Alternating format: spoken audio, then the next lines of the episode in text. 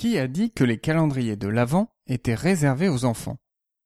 Ce n'est pas parce que l'on a grandi que l'on n'a plus le droit d'avoir son calendrier. Jusque l'année dernière, j'avais mon propre calendrier de l'Avent. Cette année, c'est un peu différent. J'ai décidé de créer un calendrier un peu spécial et de vous en faire profiter.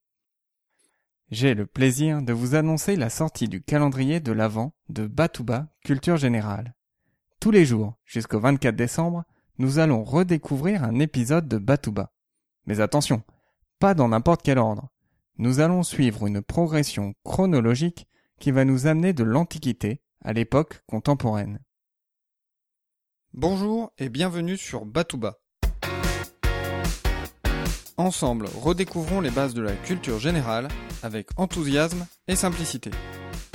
Je m'appelle Emmanuel et je suis là pour vous transmettre mon goût et mon plaisir d'apprendre.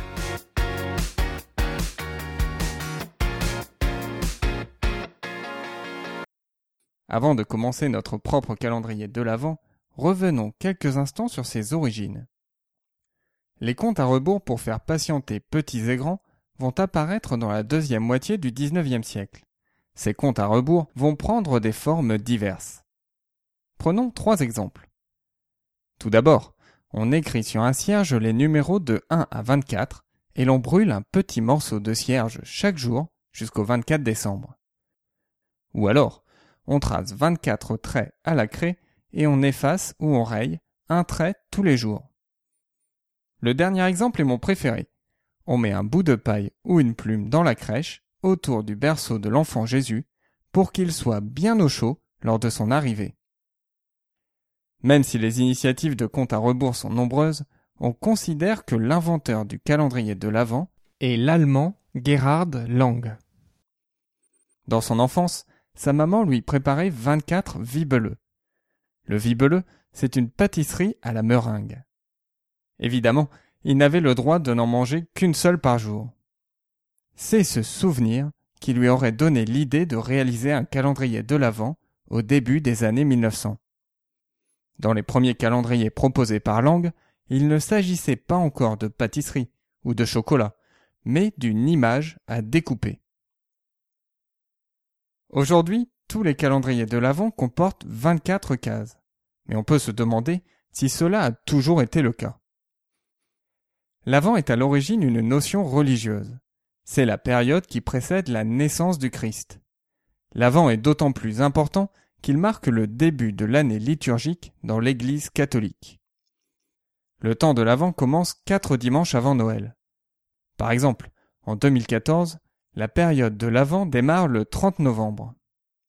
En fonction des années, le temps de l'Avent commence donc entre 22 et 28 jours avant Noël. Pas très pratique pour un calendrier de l'Avent.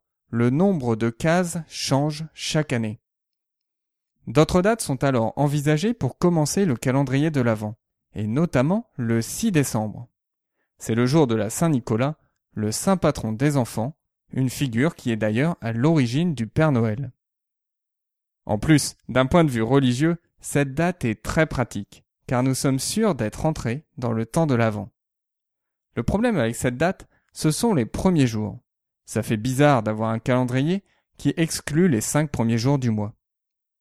Finalement, c'est la date du 1er décembre qui va être adoptée, même si celle-ci n'a aucune signification religieuse. En ce qui concerne la date de fin du calendrier de l'Avent, tout le monde est à peu près d'accord.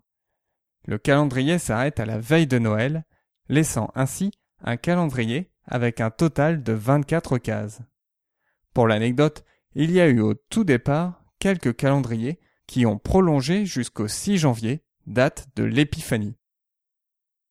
Bon, pour le calendrier de Batouba, nous irons du 1er décembre au 24 décembre.